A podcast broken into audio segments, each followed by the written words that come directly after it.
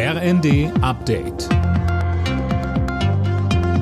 Stündlich neu. Auf den Punkt informiert. Ich bin Anna Löwer. Auch heute sorgen sowohl der Streik bei der Bahn als auch die anhaltenden Proteste der Bauern für einen Ausnahmezustand in Deutschland. Sarah Pleckert berichtet. Bis morgen Abend, 18 Uhr, gilt bei der Bahn ja noch der Notfahrplan und ob es dann endgültig vorbei ist mit Streiks, ist nach wie vor fraglich.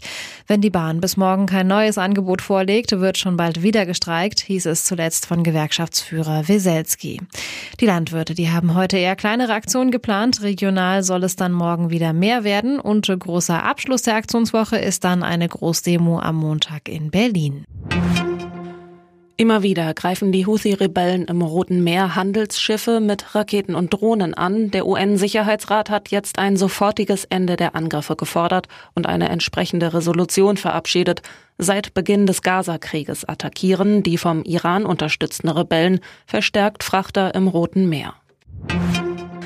Ein Treffen von AfD-Politikern und Neonazis sorgt für Aufregung. Dabei ist es laut Recherchen des Netzwerks Korrektiv um Pläne für die Vertreibung von Millionen Menschen aus Deutschland gegangen. Die AfD selbst erklärte, ihre Funktionäre hätten von den Inhalten des Treffens im Vorfeld keine Kenntnis gehabt.